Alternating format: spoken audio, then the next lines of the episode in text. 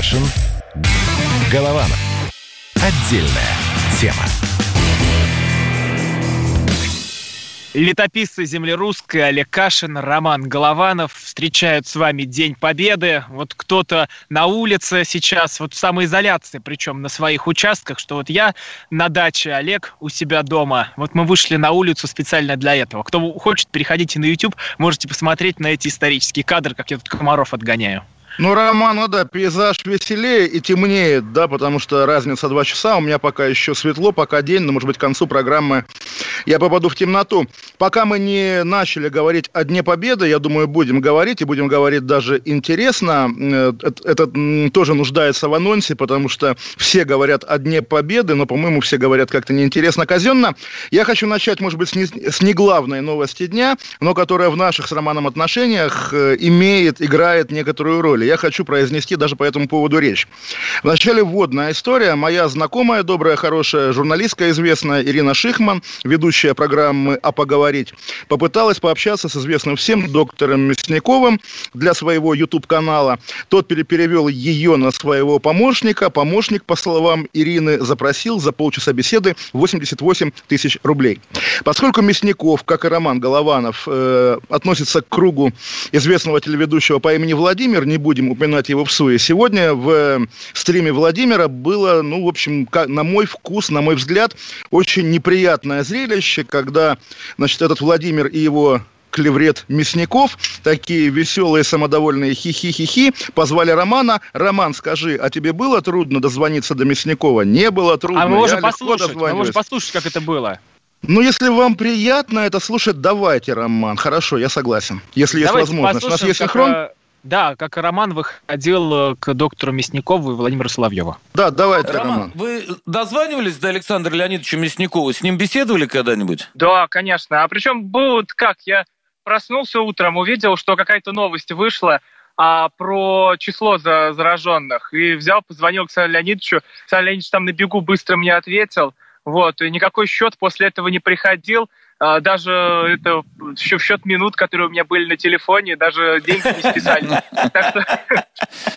Роман, а можно себе представить ситуацию, при которой Мясников бы отправил какому-то таинственному помощнику, чтобы тот снял 100 тысяч рублей? Владимир Владимирович, а давайте прямо сейчас проверим. Александр Ильич, а можно с вами для «Комсомольской правды» об интервью договориться? Минут на 15, где-то 20.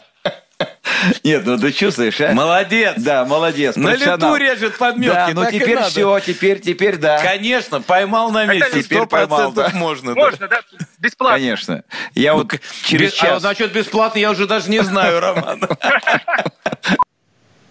Ну так, вот, это да, был поним... синхрон Соловьев Лайв. Это был синхрон, да. И если вы договорились об интервью, прямо дисклеймер, Роман, что к нам, вот в нашу с вами программу, его не надо. Если вы включите, я обижусь, и на этом наша программа закончится. На самом деле, если бы вот наш эфир был в 3 часа дня, или там в 2 часа дня, когда я только увидел это видео, он бы действительно стал последним, я действительно безумно зол. И не в том смысле, что как-то я ревную вас к Соловьеву, как я уже говорил, а в том смысле, что, ну вот, ну как это прозвучит? Вы обесцениваете, что ли, в моих глазах, правда? Ну вот мизансцена, да?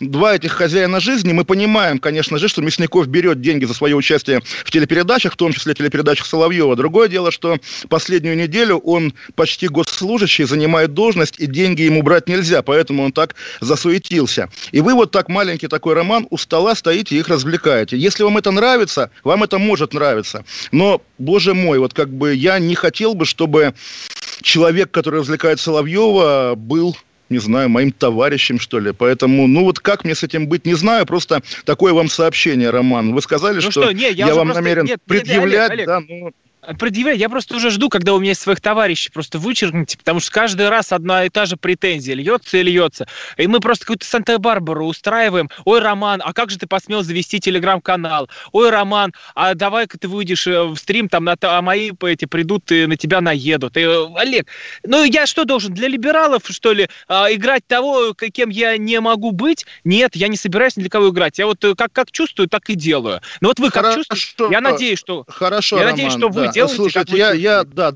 дайте, дайте договорю тогда еще раз. Естественно, это Санта-Барбара, естественно, мы с вами, и, может быть, даже я в первую очередь, поскольку вы здесь были и раньше, помещены в условиях какого-то такого социального эксперимента, буквально как в фильм «Дау».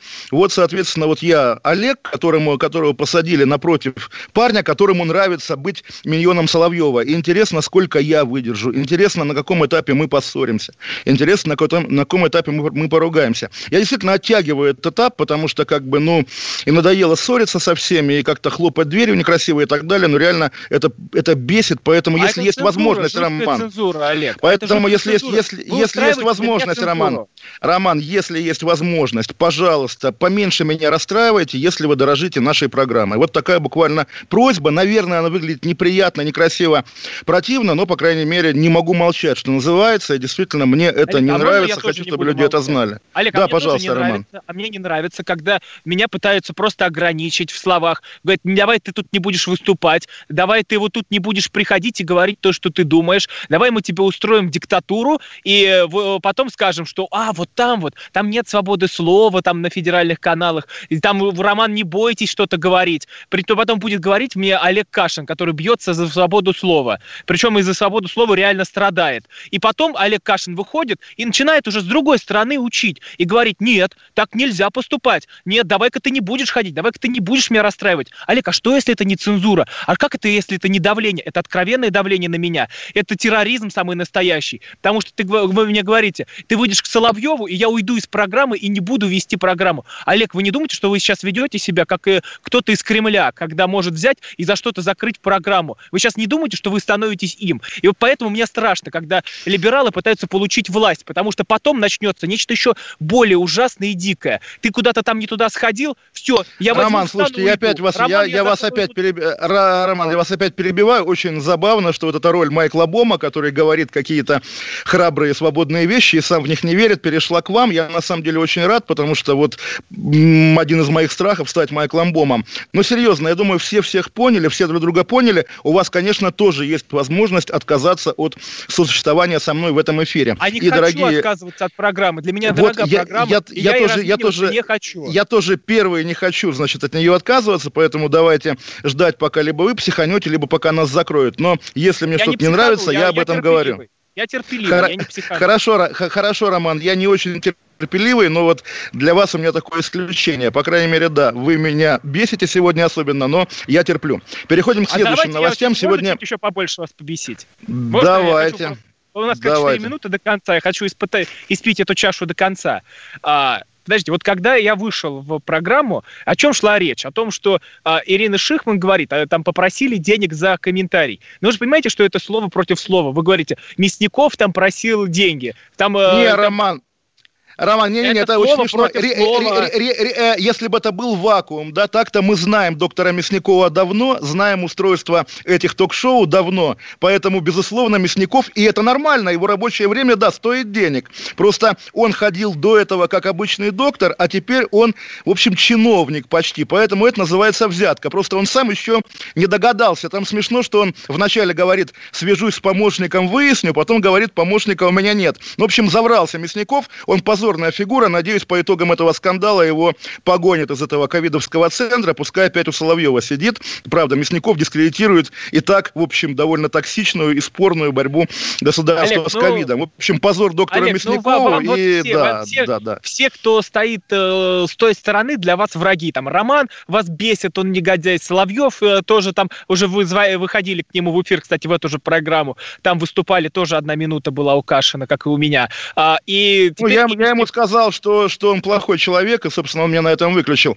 Нет, не с той стороны, еще раз, на стороне а власти... я сказал, что он хороший много... человек, и меня на этом выключили. Так что мы с вами в равных ну, условиях. Не, Роман, не в равных. Вы у него таким пытаетесь быть, вот, не знаю кем, молодым последователем. Это, в общем, не знаю, не, не то, о чем стоит мечтать, скажем так. Нет, на стороне власти много милых, хороших, честных, приличных людей. Но но есть и позорные, и неприличные. Конечно, тот же Соловьев, такая буквально кармическая Олег, копия а что про вас мне говорят? Да? Что мне постоянно говорят про вас? Почему-то вам говорят, что я, вам говорят, что я алкоголик. Нет, еще раз, Роман, если вам, да, если вам не нравится эфир со мной, еще раз, границы открыты, вас никто я не говорю, держит. почему я должен слушать, почему я должен прислушиваться к тому, что говорят про кого-то? Почему я должен на, на это обращать внимание? Когда человек Не, еще раз, у на- у- прекраснее. Человека хулят, да, у нас с вами, вот на двоих это взаимодействие эфирное. Кто, кто больше им дорожит, тот должен как-то вести себя, наверное, не знаю, с учетом того, что может подумать партнер. Вот такая история. Я понимаю, что Хорошо, я а веду когда себя вы как к Соловьеву уже... выходили и говорили абьюзер. гадости, а, вы, а когда, я Да. к Соло- когда вы к Соловьеву выходили и говорили гадости, вам не было все равно, что я подумаю, что там, э, что я скажу, что я скажу, Не, Олег, а Роман, как ты если, мог?» если бы после этого вы сказали, не хочу с этим Кашиным быть, пойду на Вести ФМ работать, я бы воспринял это как нормальный как бы ход, отнесся бы к этому с уважением. Поэтому, нет, естественно, нормально, но просто еще раз говорю, не хочу, чтобы вот мое имя даже через вас... Олег, в я работаю в на «Комсомольской правде», и, в эту и- и- помойку вот не надо, да. пожалуйста, вот это вот, вот Роман, а. Соловьев не работает в «Комсомольской правде». И вот тоже, ж- зачем вы его сюда тянете? У него есть свои площадки, и он эту, не, в общем, не красит, да? А вы красите. Я крашу, да, ну это нормально. Все мы сегодня мулеры э, и Да, красим уходим- как- как-то в У- какие уходим, цвета. уходим- уходим на паузу, в общем, да. Да, не Мы пор- уходим с этой темы, вообще любыми сейчас путями. Не, не- Я не думаю- поругались, не поругались, Ду- да. Думаю, как, как- поругались. я, я человек терпеливый, я не буду с вами ругаться. Даже когда вы впрямую идете в лобовую атаку на меня и хотите а, Какая- унизить. Какая-то там- атака, Роман, ну просто, просто... Э, слушайте, Роман, вы себя сам унижаете, и меня пытаетесь тоже как-то в этот ряд поставить. Я против, да, поэтому можно как-то раз в неделю сказать, что нет-нет, я этого не хочу. Ну, На провокации Кашина я не ведусь. Вернемся после паузы. Каша. Голованов. Отдельная тема. Георгий Бофт. Политолог, журналист, магистр Колумбийского университета, обладатель премии «Золотое перо России» и ведущий радио «Комсомольская правда». Авторскую программу Георгия Георгиевича «Бофт знает». Слушайте каждый четверг в 17.00 по московскому времени. А что такое деньги по сравнению с большой геополитикой? Мы денег тут не считаем. Кашин. Голованов. Отдельная тема. Летописцы земли русской Олег Кашин, Роман Голованов возвращаются к вам. И возвращается э, не только Кашин, не только Голованов, но и Мишустин возвращается. Премьер участвует из больницы на э, рабочем совещании. Вот как мы сидим где-то на улице, так премьер сидит только в больнице и только бо- болеющий коронавирусом. Не совсем так, Роман. То есть это была бы верная метафора, была бы верная метафора, если бы у нас было бы третье окошко, в котором бы сидел, ну не знаю, Сергей Мордан, э, тот, которого назначили, допустим, после моего увольнения на мое место. И тоже бы пытался вести программу, и непонятно, кто ведущий. Напоминаю, сегодня в России уникальная ситуация, когда во главе правительства стоят два человека. Один назначен указом президента ИО Андрей Белоусов, который тоже проводит совещание, и лежащий в больнице Михаил Мишустин, который, значит, надевает на себя пиджак, ставит флаг у себя в палате, и под флагом тоже проводит совещание о поддержке ветеранов. Это, в общем, такое карикатурное двоевластие. Естественно, мы рады, что Мишустин уже в состоянии вставать, там, ходить, разговаривать. Он, как помним, заболел действительно коронавирусом и лег в больницу сам. Вот. Но в итоге, да, странно. Он, очевидно, понимая, что пока он там болеет, какие-то люди пытаются из-под него вытащить, там, не знаю, не одеяло, а ковер, наверное, собственно, напоминает, я жив и легитимен, как Янукович когда-то когда в Ростове. У Белоусова, который законный, тоже легитимный ИО премьера, сегодня, напомню, было совещание с олигархами, с РСПП. И тоже вопрос. Белоусов об олигархах, Мишустин о ветеранах. А чье слово весомее? Чье слово главнее? Чья подпись должна стоять под документами правительства Российской Федерации? На это ответа нет, но это безумно смешно, вот так политологически. А что вообще происходит? Вот как это можно объяснить? Если мы пишем учебник истории, то к чему все это приведет? Не, ну слушайте, в учебниках истории, тем более, если он будет написан вот в нынешнем государстве, которому, которое, если проживет еще там 100 лет, 200 лет, вот 200 лет, э, в путинске, 200 лет спустя в путинской России будет написано, что даже в самые суровые дни карантина Михаил Мишустин, значит, э, заботился о родине, да, вылезал из больничной палаты и проводил совещание о ветеранах. Так-то понятно, что это какое-то действительно обострение борьбы бульдогов даже уже не под ковром, а в кремлевском зуме, кремлевском скайпе. Скайпе, потому что это ненормально. Премьер на больничном, он должен лечиться и болеть. На его место назначен другой человек, временный человек. И почему премьер как бы ведет себя так, как будто бы его не устраивает наличие этого ИО? Загадка политологическая, загадка.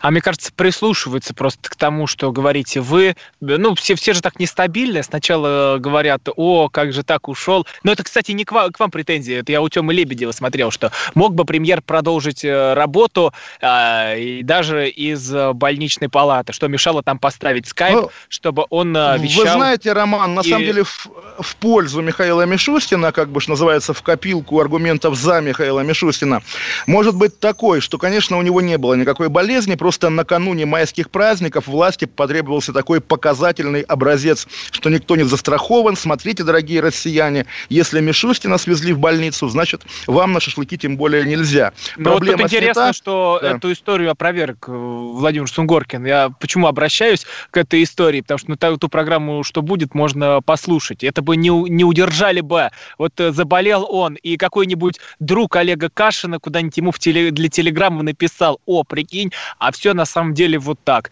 Ну и так вот кто, кто-нибудь взял бы, не такой порядочный, как Олег Кашин, и а, слил бы к себе в Телеграм.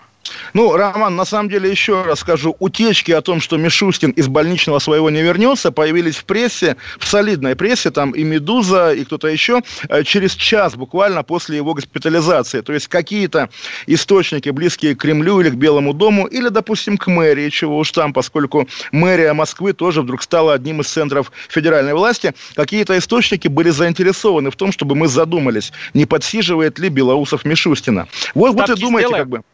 Не, я думаю, Мишустин вернется, но на деньги я играть думаю, в, в вернется. смысле, да.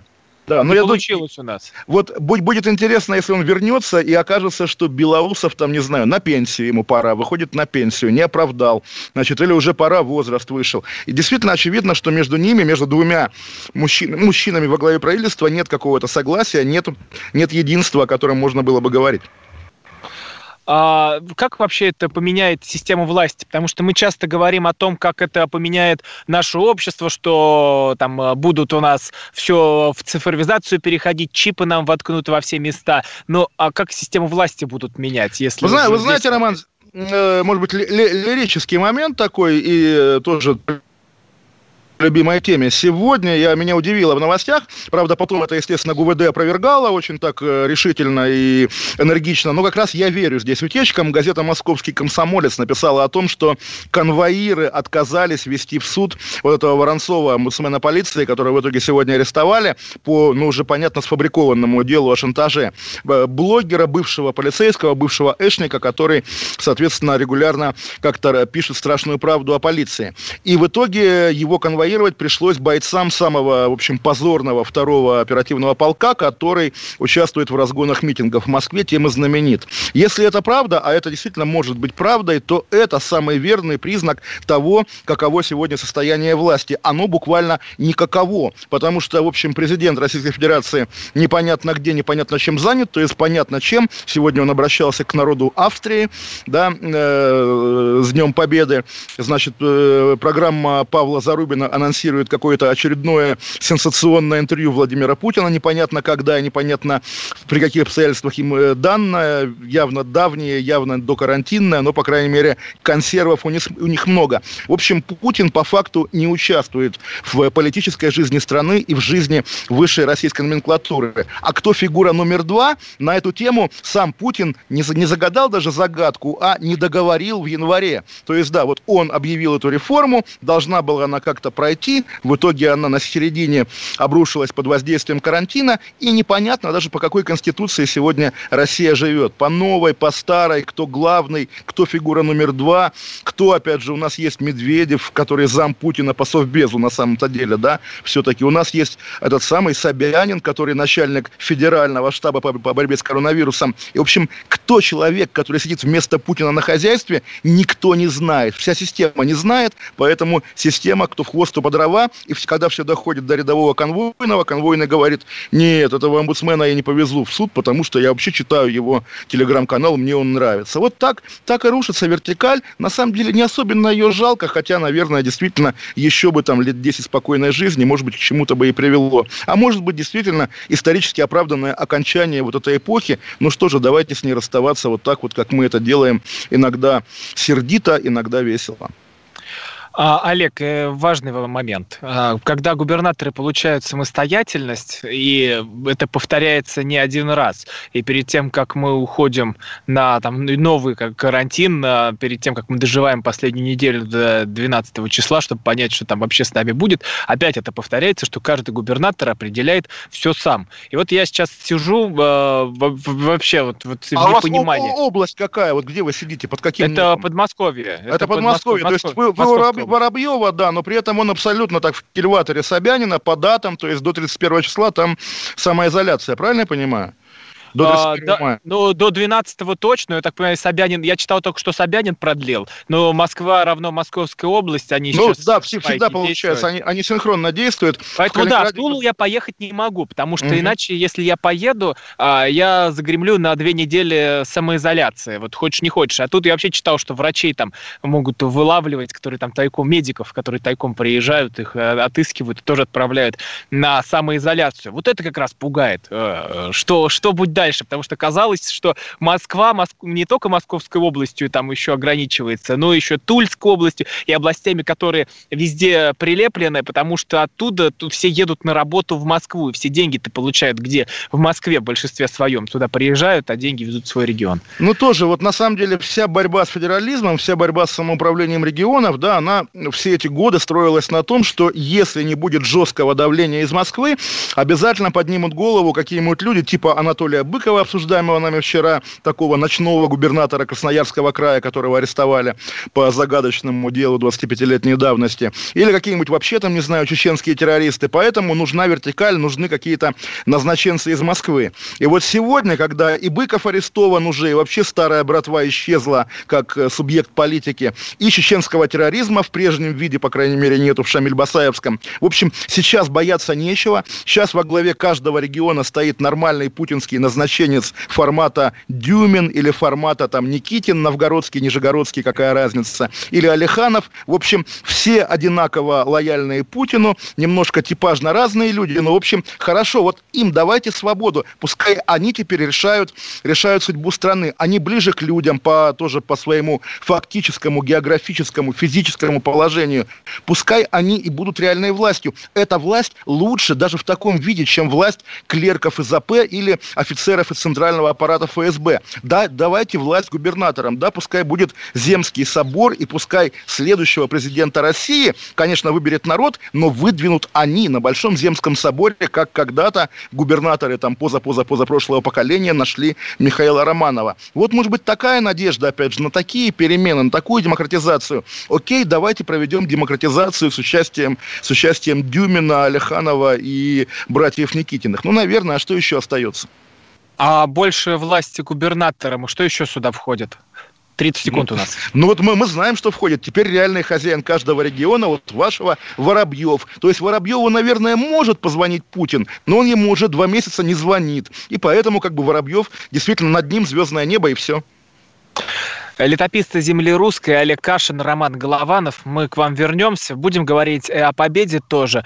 А еще вспомним Сергея Леонидовича Доренко. 9 мая-то мы ведь не выходим. Кашин. Голованов. Отдельная тема. Давным-давно в далекой-далекой галактике Я просыпаюсь Ein, zwei, полицай Крошка моя, я по тебе скучаю И Сережа тоже Мы с первого класса вместе Тетя Ася приехала! небе тучи, а тучи А также шумелки, пыхтелки и запелки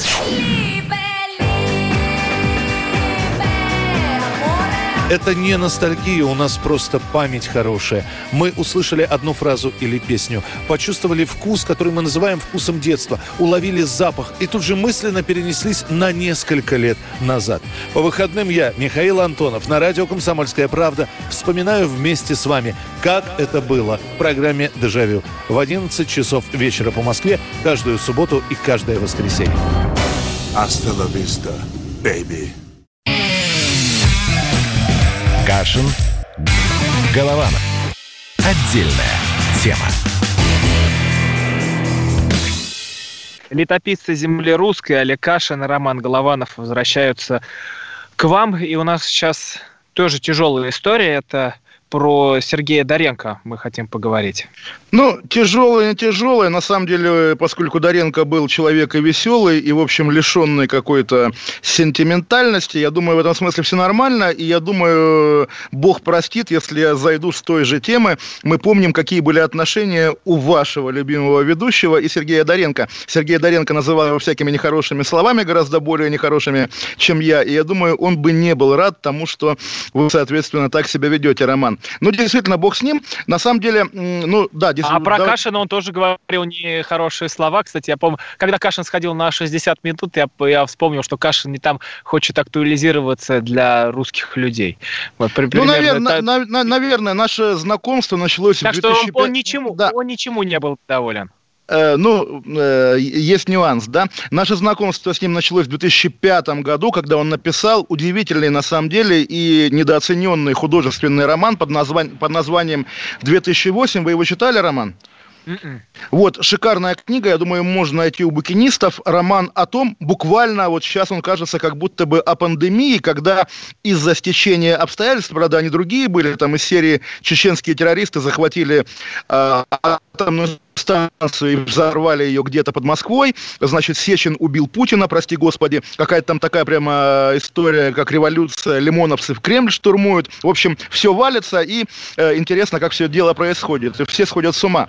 Вот, понятно, Доренко тогда был как бы не просто оппозиционер, а все еще приближенный к Березовскому человек. Я написал о том, что это через него Березовский диктует, и Доренко на это обиделся, позвонил мне и долго объяснял, что вот э, как, как жаль, что я пытаюсь лишь лишить его субъектности. Вот это на самом деле наша всеобщая тема, всеобщая тема, но любых публичных медийных каких-то людей, комментаторов, авторов, кого угодно, когда все почему-то считают, что там вам кто-то диктует, что там мне диктует, все, как говорит замминистра связи Волин, работают на дядю, в общем, ничего хорошего. Про Доренко, да, и, собственно, я тоже всех желающих отошлю к моему с ним, наверное, вот боюсь, как бы так сказать, э, категорично, но, по-моему, лучшее интервью, которое он давал в жизни, было дано мне для книги «История русских медиа». Журнал «Афиша» ее издавал, и на сайте «Афиша» это интервью доступно.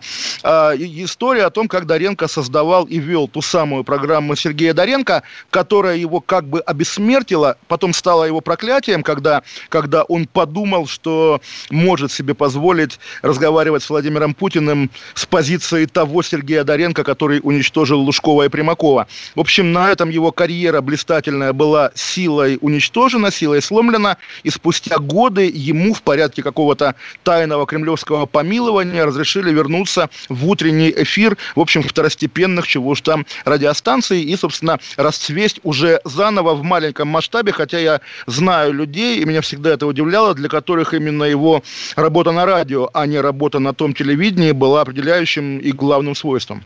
Это э, мне нравилось, как, когда история про тайцев, которые подошли к нему и сказали, что а, азиаты настоящие люди, потому что они подошли и сказали, ты гениален на радио, а вы все дураки подходите, говорите, что ты был гениален на телевидении, хотя на телевидении-то нет уже много-много лет. Кстати, а небольшой спич, как и я, а, благодарен Доренко. Почему вообще эта история-то а, возникла?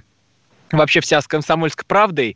Я еще сидя в Туле написал Э, материал. Меня попросили, и вот, что, что есть тема, вот, вот и бессмертный полк, там продают якобы билеты по 150 рублей, чтобы э, набрать туда массовку. Ну, и я вот занимался таким э, мини-расследованием, когда обзванивал все эти конторы, которые якобы набирают массовку, всех людей, которые там оставляли заявку. Ну, то, что это был прямо такой вброшенный фейк, э, и на бессмертный полк никто людей за деньги не приглашал. И вот потом мою, мою статью парня из э, Тулы, я сижу на паре в универе, и тут мне скидывают ролик, о, про тебя сегодня Даренко говорил на радио. Я говорю, чего? И я включаю ролик, он у меня, у меня прям э, сохранен на телефоне как память, э, где он зачитывает мою статью, говорит, вот есть э, мой коллега Роман Голованов из «Комсомольской правды», и он зачитывает прям мою статью и в конце говорит, я горжусь, что у меня есть такие коллеги, как Роман Голованов. И у меня просто тогда чуть голова не взорвалась, потому что ты сидишь в универе, тут э, тебя, тебя там э, чморит преподаватель, что что-то какую-то лекцию не записал, а там про тебя на радио говорит Даренко. Это как Гарри Поттер, который сидит в чулане у Дурслей, а его там э, ждут, ждут чтобы он убил Волан-де-Морта. И ты думаешь, да, вы знаете, Роман, где у моя меня была метла? такая такая же история, когда я безумно гордился, когда Владимир Познер назвал меня нехорошим словом. Правда, я звал Владимира Познера глубокой ночью к себе выпивать домой, будучи с ним очень шапошно знакомым. Мне было меньше лет, чем вам сейчас. Но, в общем, да, я понимаю, о чем вы говорите.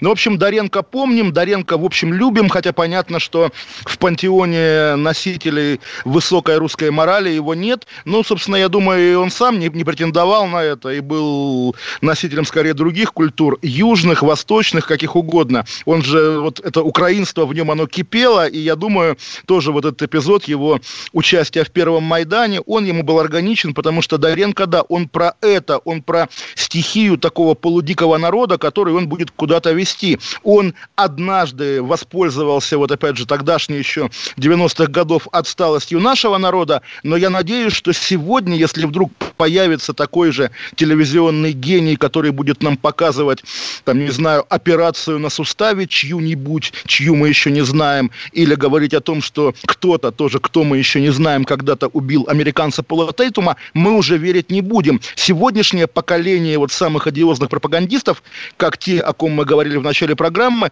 наш повзрослевший народ сегодня смеется им в лицо, да и сам поздний Доренко уже не был тем Доренко, который, который был символом одиозной А- пропаганды. Олег, есть- Все, Роман, давайте про 9 мая. Нет, Дата нет, нет, а уходит. я хочу, хочу это закончить притчей, которую, кстати, Даренко повторил в интервью Дудю, а на самом деле она есть в потеряке, когда идут два монаха, молодой и старый, и у реки стоит девушка, и э, она пытается перебраться через реку, и тогда старый монах берет ее и переносит, и переносит на руках. Молодой монах обалдел, смотрит так вот, и так они идут до самого монастыря. Молодой монах думает, как он мог взять э, женщину, вот мой учитель, э, за которым я иду, как он вот это мог сделать? А, и спрашивает его, отче, а как, почему ты взял эту женщину, как тебе это было позволено? Он говорит, э, старый монах молодому, что я эту женщину перенес через реку и оставил ее там, а ты несешь ее до сих пор. Так вот, Олег, остановитесь.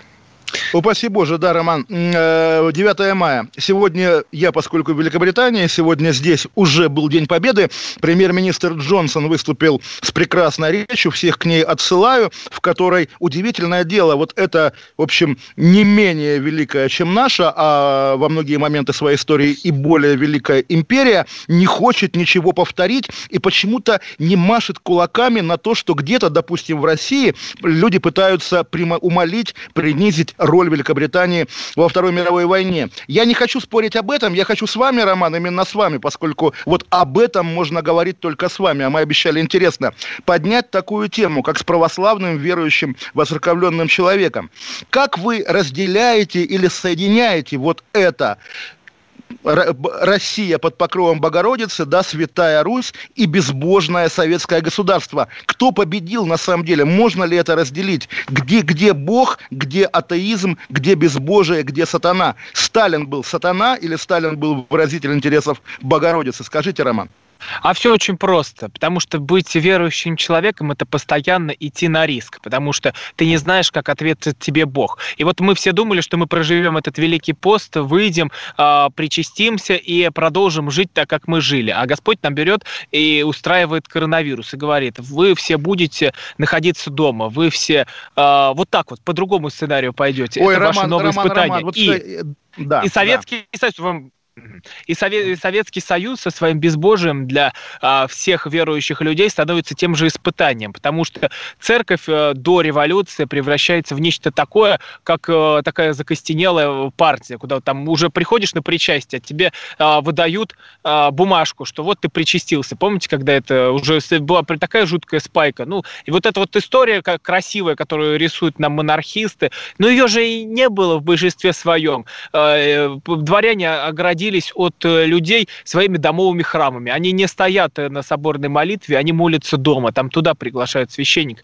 Но происходит такое самое настоящее разделение, и как это все нужно было исправить. И, и как это исправить? Тогда наступает жесткая хирургическая операция. Она прошла, и наступают 90-е годы, не менее страшные, но тогда открываются храмы. Было так, также так, испытание... Так, Роман, вы как-то очень лихо скакнули с 17 -го года на 90-е, 45-е, где? Это было что, безбожное государство или на 4 года оно стало не безбожным? Как?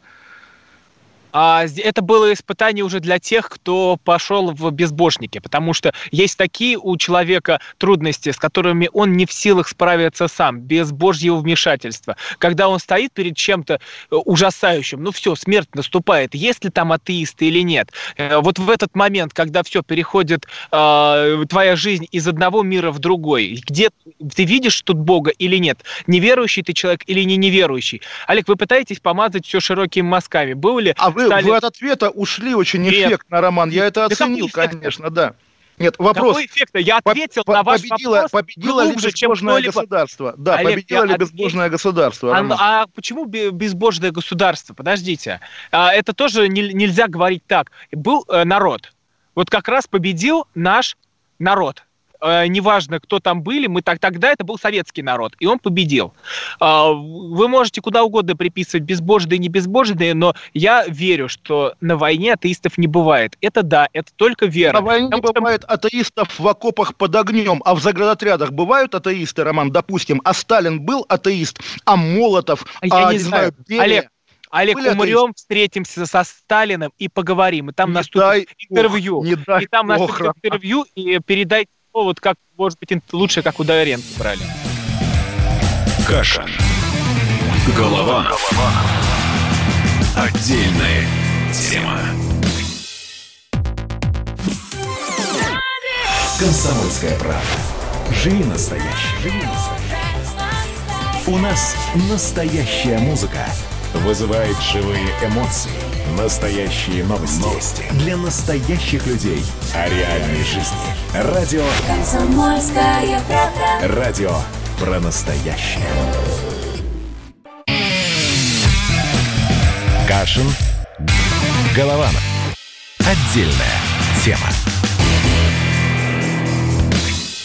Роман, да, э, это летописец Олег Кашин, Роман Голованов. Нам в чате пишут, почему на Олеге и Романе нету георгиевских лент. Роман, где ваша ленточка? На Роман, можете жестами показать, где ваша георгиевская лента? Нам в чате а пишут, нет, что... А у меня нет с собой георгиевской ленточки. А патриотизм не ленточками какими-то измеряется, и не сколькими четкими ты обвесился, измеряется твоя вера. Э, и никаким счетчиком, если даже к вам Олег Кашин подойдет иначе попытается вас взвесить, измерить, посчитать, это невозможно сделать. А, кстати, возвращаясь к Сталину, Сталину, безбожный, не безбожный, в храме э, армии Сталина быть не должно. Вот этой вот э, и, мозаики. Если уж мы говорим, э, перекидывая не только в 17-е, в 90-е, но и сейчас. Да, вот да, не да, должно да. быть э, это, этого изображения. Все. А ответила я на ваш вопрос? Да. Но его, его убрали. Нет, просто вы не ответили. Интересно, то есть вы немножко подошли вот к этой, в общем, как сказать, опасной, расставленной мне, мною вам ловушке. Э, вы должны были, а наверное, я специально сказать... сейчас да, шаг туда.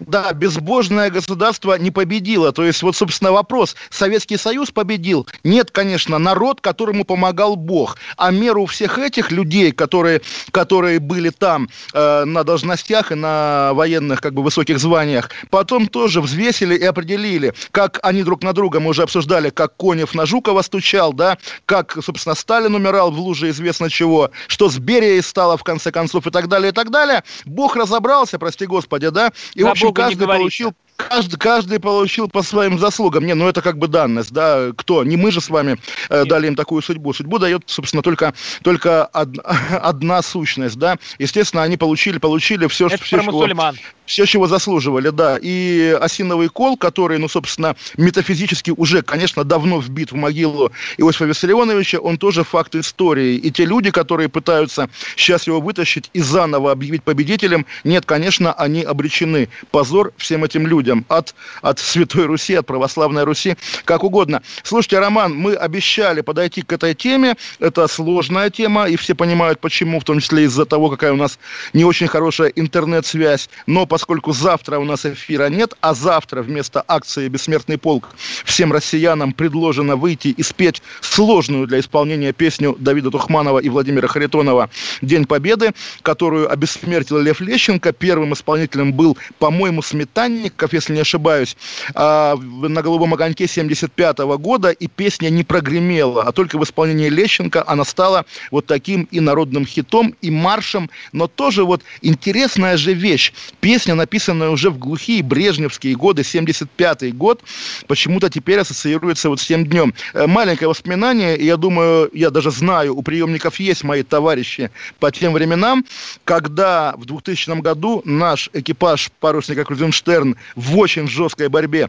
победил в гонке через Атлантику, посвященной наступлению миллениума. Тогда все праздновали миллениум, Новый год с двумя, с тремя нолями, 2000 Мы победили, включили нам, тогда это было принято, э, вестернизация по громкой связи группу Queen э, с песней We Are The Champions, но мы пели День Победы хором. Особенно, конечно, вот тот самый вокалист, с которого мы и начнем. Давайте начнем, Роман.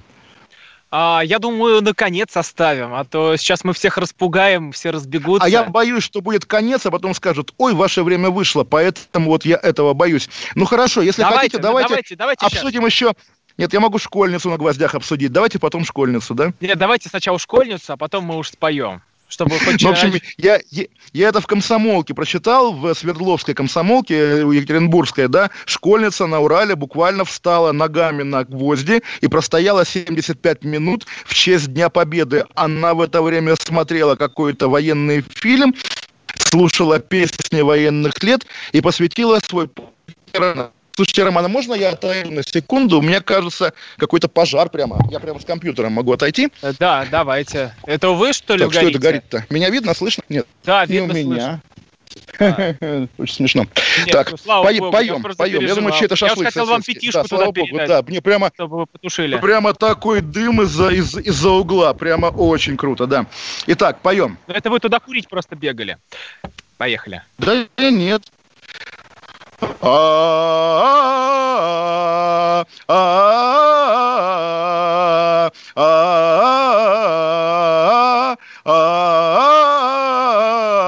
Роман? День Победы, как он был от нас как далек. он был от нас далек, как костре потухшим таял уголек. уголек. Были версты обгорелые, были... А я вас плохо Этот слышу, у нас задержка. мы приближали, как могли. Да. Этот день победы. Этот день победы. Порохом пропах. Это праздник сединою на висках. Это радость со слезами на глазах. День победы. День победы. День победы. А, ну, в общем, понятно, это очень, да, это, это очень кринжово получается, но, в общем, я думаю, весело. По крайней мере, и наши, наши деды воевали за то, чтобы было весело буквально. Я в свое время тоже советую всем э, по советской поп-культуре, мало кто знает, есть такой фильм, э, который, по-моему, никто, никто добровольно пересматривать не станет. Пришла и говорю с Аллой Пугачевой, это ее бенефис 85 -го года, где ни одной реплики устной, только песни Аллы Пугачевой, два часа она поет. Вот. И там есть, в частности, песня очень странная, называется «Иван Иванович». Сюжет там такой, и в кадре там есть этот, как бы, ну вот, сценка, да, к Пугачевой в гости, к Пугачевой, той Пугачевой 85 -го года, суперзвезде. Пришли ветераны в гости. И, соответственно, они садятся за за стол, и она поет. Вот там Иван Иванович, там какой ты, значит, консервативный ветеран, я не нравлюсь тебе, как я пою, как я одеваюсь, ну, потерпи, Иван Иванович. И дальше вот дословно. Отец мой, как и ты, прошел через войну, он больше жизни всей свою, любил свою страну, э, Тарана старая его не сберегла, э, уж нет его, такие вот дела, он приказал мне долго жить, смеяться, петь и не тужить. И, собственно, Пугачева дальше поет и пляшет. Вот так и надо к этому относиться. Вот это казенное суконное лицо, которое все привыкли надевать, как это, извините, девочка на гвоздях, вот этого лица нужно избегать. Это веселый праздник, праздник торжества жизни над смертью, праздник торжества русских над немцем, в конце концов, праздник победы над Гитлером, над фашизмом. Вот так, Роман, это вот ваша фотография пра- ленточка, прадеда, да. Мой прадед вот. и моя прабабушка, мой прадед трудился на Тульском оружейном заводе и э, очень просился на фронт, его туда просто не пускали. Бабушка занималась в, этот, э, в, в, эти, в эти дни э, детьми. Вот моя тетя, она была э, в связистах-разведчиках. Так, э, это где, где, где, где, где? Ой, а дальше меня перевернулся. А вот моя бабушка. Сейчас, сейчас, сейчас, сейчас. Я прям даже покажу вам. Вот моя бабушка с прабабушкой. Вот они тоже встречали войну. Вот такой у нас бессмертный полк. Такой у нас День Победы. Завтра в 12 все выходим на балконы и поем. Поем всей страной День Победы. Ура! С Днем Победы, друзья. Спасибо. Каша. Голова. Отдельная тема. Ты виноват уж тем, что говоришь по-русски. по-русски. В последнее время случаи притеснения и нападений на национальной почве участились. Прохожие на улице никак не пытались помочь иностранцам и остановить нападавших. Создается образ врага для того, чтобы... Не допустить распространения правды о тех событиях. Что же касается вот бытовой ненависти, то... Я думаю, что, к сожалению, мы еще много что увидим, но нам есть чем ответить. «Национальный вопрос» на радио «Комсомольская правда». По воскресеньям в час дня по московскому времени.